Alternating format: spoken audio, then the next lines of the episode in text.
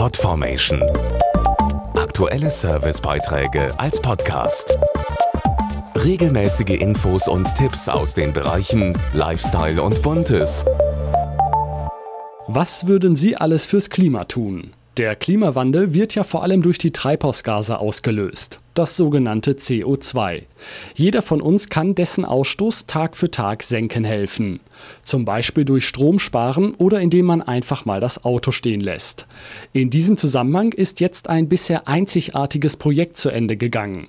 Eine vierköpfige Familie hat über den Zeitraum von sechs Monaten versucht, den durchschnittlichen Pro-Kopf-Ausstoß von sieben Tonnen CO2 auf eine Tonne zu senken sehr ehrgeizig. Ein halbes Jahr lebte die schwedische Familie Lindell unter außergewöhnlichen Bedingungen. Sie bewohnte ein besonders klimafreundliches Haus, bezog Energie aus erneuerbaren Quellen wie Sonne und Wind, ernährte sich auf bestimmte Weise und fuhr ein Elektroauto. Dazu Olaf Meid vom Projektteilnehmer Volvo. Insgesamt ist eine Verringerung von 7 auf 1,5 Tonnen erreicht worden, was einer Reduzierung von etwa 80 Prozent entspricht. Interessant war, dass allein schon der Wert von 2,5 Tonnen erreicht wurde, ohne dass die übliche Lebensquote Gewohnheit verändert wurde. Etwas kniffliger wurde es dann aber in der letzten Woche des Projektes. Der Endspurt war sehr schwierig, um auf den finalen Wert von 1,5 Tonnen zu kommen. Die Familie hat auf vieles verzichtet, auf Fernsehen, auf Shopping, auf Kaffeebesuche und sie hat sich zum Schluss rein vegetarisch ernährt.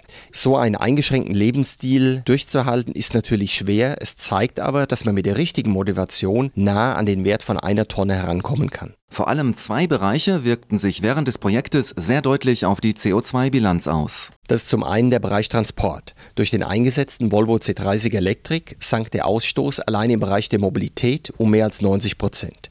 Der zweite Bereich ist der Stromverbrauch. Das Energiesparhaus mit Solartechnik hat über die Dauer des Versuchs mehr Energie erzeugt, als verbraucht wurde. Dieser mehr erzeugte Strom wurde in das Stromnetz eingespeist bzw. zum Aufladen des Elektrofahrzeuges genutzt. Familie Lindell sieht das Projekt One Ton Life als sehr lehrreiches Abenteuer mit Modellcharakter, denn es zeigt eins, jeder kann etwas gegen den Klimawandel tun.